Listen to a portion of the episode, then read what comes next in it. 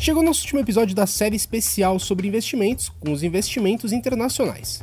Desde julho eu passei aqui pelos principais produtos disponíveis no país.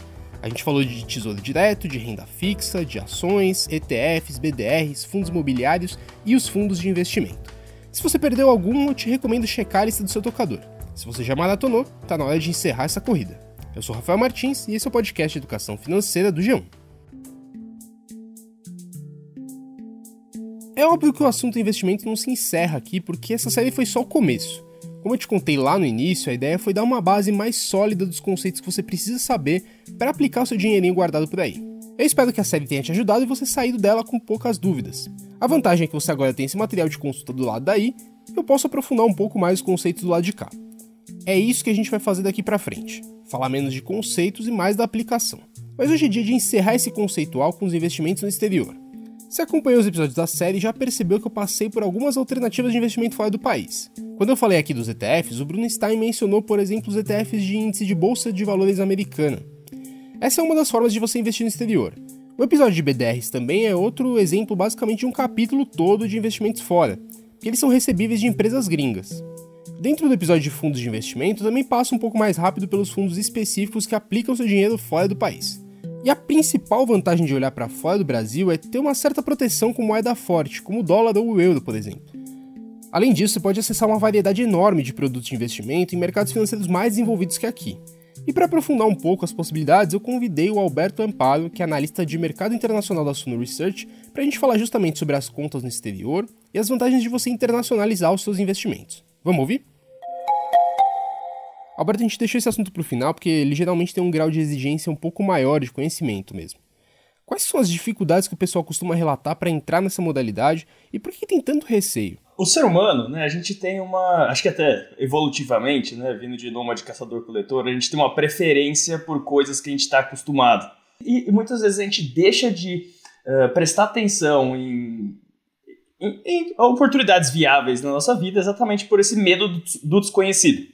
Né? E você investir em ativos internacionais, por exemplo, uh, uma vez né, desmistificado esse assunto, uh, eu, acho que assim, é uma coisa que você consegue quebrar a desconfiança do investidor médio para ele perceber que assim, não é um bicho de sete cabeças. Né? Muitas vezes, uma, por exemplo, né, muitas vezes uma pessoa, um brasileiro, conhece mais sobre o modelo de negócio de uma empresa é, norte-americana do que uma, uma, empresa brasileira. Né? Então, por exemplo, é, você pensa na, na Nike ou na Coca-Cola. Né? Eu acho que assim, entender o que, que esse negócio faz, o que, que essa, como essa empresa ganha dinheiro, é muito mais tangível para o investidor brasileiro do que ele entender o que, que o IRB, né, que faz resseguro, ou a VEG, por exemplo, que está dentro aqui do Brasil. Né? Mas mesmo assim, as pessoas elas têm essa, essa, esse, um pouco de medo, né? um pouco de insegurança de dar esse passo para investir em ativos internacionais. Uh, mas uh, eu acho que assim, você indo com calma, né, se informando antes, né, a gente vê que muitas vezes a gente está deixando de, de ter algo que é válido, né, que é bom para nós mesmos, que é você ter exposição a excelentes empresas, né, empresas que é, geram receita, por exemplo, em moeda forte, como dólar, euro, né, é, por um motivo que é, e, assim, completamente compreensível, né? Mas um motivo que é falta de informação, né? Então é uma coisa que, assim, acho que com o tempo, né? Você tendo é, as, informação de qualidade, né, como que a gente está tentando fazer aqui, eu acho que as pessoas elas vão, vão se atentar né, à, à importância né, e aos benefícios de investir no exterior. A gente discutiu aqui no podcast algumas formas de você se expor a mercados internacionais, como os ETFs ou os fundos de investimento. Qual que é a sua ideia para quem está começando? Qual que é melhor? Eu acho que para o investidor é, leigo, né, que quer pôr um pezinho no investimento internacional, é, é difícil saber identificar de fato um gestor de qualidade. Para você escolher um fundo de investimento, você precisa saber que o gestor é bom e para você saber que o gestor é bom, ele precisa ter um track record, ou seja, um histórico de retornos, de preferência 5 anos para cima, se for mais de 10 anos, melhor ainda, né, com retornos acima da média, né, que normalmente a média é o SP500. E por que eu digo isso? Porque um fundo de investimentos com gestão ativa, ele te cobra uma taxa superior a uma taxa que você consegue num ETF do SP500. O que eu acho em ETFs, eh, eu acho que é um investimento válido né, é, é, para o investidor pôr o pé né, em investimentos é, internacionais, mas eu, eu traria um ponto de atenção né, em ETFs, porque nem todo ETF internacional é uma boa alocação. É, muitas vezes um setor fadado ao sucesso traz retornos horríveis. Né? Assim, o primeiro exemplo que eu posso dar, pensa em 1913, 1914 nos Estados Unidos, quando o pessoal usava cavalo para se locomover e do nada carro começou a se popularizar. Né? E as pessoas elas olhavam para o carro e falavam: caramba, carro é muito melhor que cavalo. Né? As pessoas vão comprar carro, vão abandonar o cavalo, o carro vai vender muito mais, então o carro vai crescer. Consequentemente, se carro vai crescer, vamos investir em empresas né, que fazem automóveis. Só que o que aconteceu? Né? Surgiram duas mil empresas que faziam carros naquela época, só nos Estados Unidos. Né? E o que aconteceu nessa indústria, na indústria de carros, retomando o exemplo? Né? Você passa 15, 20 anos para frente, das duas mil empresas de carro que existiam, só três sobreviveram. Né? Pensa que carro cresceu pra caramba, carro vendeu muito mais, isso era uma verdade. O setor teve sucesso, né? mas o setor não foi um bom investimento. Né? E eu digo isso porque existem muitos ETFs de setores que estão na moda, e... só que isso não necessariamente significa que eles vão ser bons investimentos. Então, concluindo, né, se, eu acho que a melhor alternativa para o investidor leigo é, pôr a pé, o pé em investimentos internacionais, ter essa parte dolarizada da carteira, é comprar um índice amplo, né, um ETF que é, investe nas ações do índice amplo que tem empresas de, é, que compõem a economia toda, né? como por exemplo o SP500. Eu faço uma pausa rápida e volto já.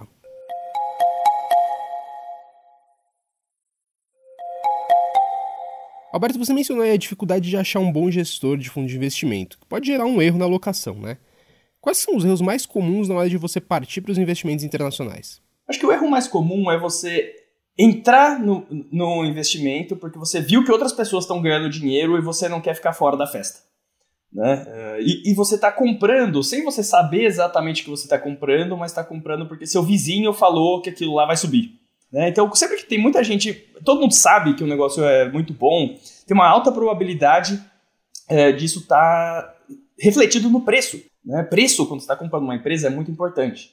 Né? Por exemplo, se você comparasse a Microsoft no auge da bolha dos anos 2000 da internet, né? todo mundo conseguia ver que a Microsoft era uma empresa excelente. Só que ela era negociada 100 vezes o lucro dela. Né? Assim, é, o lucro anual. Né? Então, enquanto se você olha para investidores né, que têm 30 anos de sucesso, 40, 50 anos de sucesso nas costas, esses caras eles ficam fora dessas coisas otimistas, eles estão comprando coisas que eles entendem, empresas que são consolidadas, que geram bastante caixa, bastante dinheiro no mundo real anualmente perante quanto você está pagando para essas empresas. Claro, né, dá para você ter mais retornos comprando ações individuais, mas para isso ou você precisa ser um profissional ou você ter a ajuda de um profissional é, que realmente saiba investir, né, que tenha alinhamento de interesses e que não queira só ganhar taxas em cima de você. É, no fim são orientações bem parecidas para qualquer tipo de investimento, né? O investimento internacional ele é semelhante ao investimento dentro do Brasil. Né? Você está comprando participação em empresas. Né? E, e, o mercado é renda variável, né? então a pessoa tem que ter se preparado do ponto de vista que o mercado ele vai variar. É, outro ponto, né? saiba o que você está comprando, né? saiba quais são as taxas que você está pagando, se tiverem taxas. Né? Entenda a parte de impostos, né? do mesmo jeito que a, a, existem impostos sobre ações que você compra aqui no Brasil, também tem é, impostos sobre ações se você comprá-las internacionalmente. Né? Então, eu acho que tendo essas coisas em mente, né? escolhendo a melhor alternativa de investimento para você, tendo noção do, do, das taxas que você está pagando e sabendo que renda variável varia, é, acho que é, é um, é um bom jeito para você começar. Tá certo, Alberto. Você mencionou mais cedo aí que abrindo uma conta fora do país é possível você acessar uma gama maior de produtos. Quais são as vantagens de abrir uma conta fora do país em relação a usar as corretoras tradicionais que a gente tem por aqui? Para você abrir uma conta lá fora, hoje em dia, tá, é muito, muito mais fácil do que era, sei lá, 10 anos atrás. Né? Hoje você tem corretoras com plataforma em português, né, que você abre uma conta com, sei lá, um RG ou a CNH, mais um comprovante de residência. Né? Em 5 minutos você está com com a conta aberta. É, existem corretoras que você pode. O que você tem que fazer, né? Você tem que pegar seu dinheiro em reais e mandar o dinheiro para a corretora chegar lá em dólares. Né? Então, existem corretoras que têm até o mecanismo de remessa, né? Você manda o, o seu dinheiro em reais, faz um Pix ou um TED para a conta que a corretora te passa e a, e a corretora converte isso e cai em dólar na sua conta. Então, é, é bem fácil, né? Você consegue ver através dessas corretoras e também existem outras corretoras que não têm esse mecanismo de remessa de capital para fora. Você pode usar é, uma plataforma terceira, né, que, que, faça isso, por exemplo, um, um TransferWise ou remessa online e tudo mais. E aí, o, o, que você tem que saber É, vou falar algumas diferenças entre investimentos, se você investir direto lá no exterior ou aqui no Brasil. Número um, é, no exterior você tem isenção de imposto sobre ganho de capital. O que, que é ganho de capital? É imposto sobre o lucro. Tá? É, se você vender até 35 mil reais em, em stocks, né, em ações lá fora, por mês. Tá? Aqui no Brasil também há essa isenção para ações brasileiras, né? Só que essa isenção aqui no Brasil é de 20 mil reais. O BDR aqui no Brasil, ele não usufrui nem da isenção de 35 mil lá de fora e nem da isenção de 20 mil aqui de dentro. Né? O BDR você vendeu aqui no Brasil, é, você tem que pagar imposto sobre o lucro, que é uma alíquota de 15% sobre o lucro. Bom, comparando com BDRs também, né, investimento direto lá fora, você tem um leque maior de ativos, tá? Então, facilmente numa corretora você vai ter 3 mil ativos, enquanto o BDR, se não me falha a memória, tem uns 700 aqui dentro do Brasil. O BDR, ele tem uma taxinha de mais ou menos uns 3% sobre o dividendo que, é, que, que, é, que, é, que é cobrada. Lá fora você não tem essa taxa tá, sobre o dividendo, é, é uma taxa extra que o BDR tem. É, dividendos de empresas norte-americanas, eles são taxados em 30% direto na fonte pelo governo norte-americano. É, você não tem que pagar nada aqui no Brasil, exatamente porque você já recebe esse dividendo lá fora descontado do imposto. Tá? Então você só tem que declarar o dividendo que você recebeu e ir lá no campo, no Carnê-Leão, que é o programa da Receita Federal, você vai falar quanto você recebeu e se você já coloca o quanto foi retido de impostos pelo governo norte-americano, que dá para você ver na sua corretora é, estrangeira, e ele já vai falar que você não tem que pagar nada né, de, de imposto para o Brasil sobre os dividendos, tá? Outra coisa, né, fica de olho na corretora que você vai escolher, se ela cobra taxa de corretagem, né, é, que, é uma, que é a taxa para você dar, fazer ordem para comprar ou vender ações, né, fica de olho nisso daí. É, veja se ela tem é, taxa de manutenção, por exemplo, que às vezes tem corretora que cobra taxa só para você ficar com a conta aberta lá. É... Enfim, e é isso, né? E acho que o outro ponto é você, se você manda o dinheiro para fora, não fique mandando e trazendo, mandando e trazendo, mandando e trazendo é, porque isso daí vai incorrer em mais custos. Nos Estados Unidos, né, você abrindo conta numa corretora é, americana, você vai ter acesso aos ADRs, né, que são os American Depositary Receipts, né, que, é, que são o quê? São empresas, é, são também recibos, né, lastreados em ações de empresas que não são americanas. Então, também abrindo uma conta numa corretora norte-americana, você consegue se expor a empresas é, globais, né, que não são americanas. Né? Tem empresas lá da Europa, da Ásia, da, eh, da África, da Oceania. Né? Então você consegue fazer isso daí também. Tem até empresa brasileira lá nos Estados Unidos, você pode comprar o ADR da Petrobras também. Não que eu acho que isso vale a pena, já que a gente pode comprar aqui, mas também é outra uh, alternativa. É, então eu acho que é parte disso que assusta o investidor, que são muitos processos novos, né?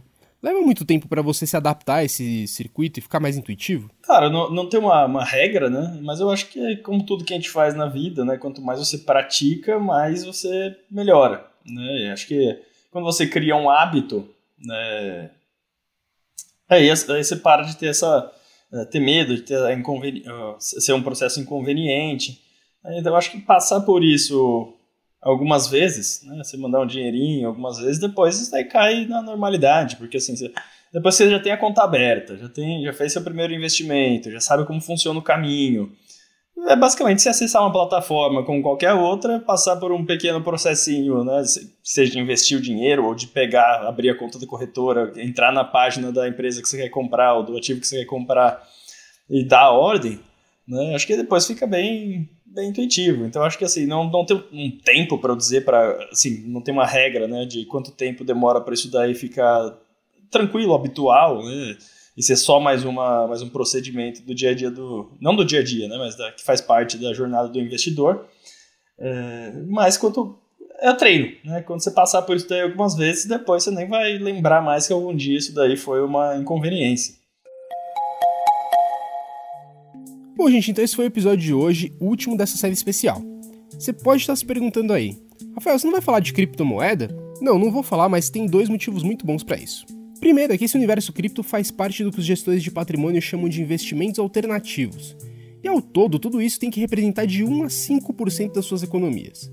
Mas o principal motivo é que já tem um episódio recente falando de como você começa nas criptomoedas. Em outubro do ano passado, eu falei sobre isso por aqui no episódio Como Começar a Investir em Criptomoedas. É o número 163.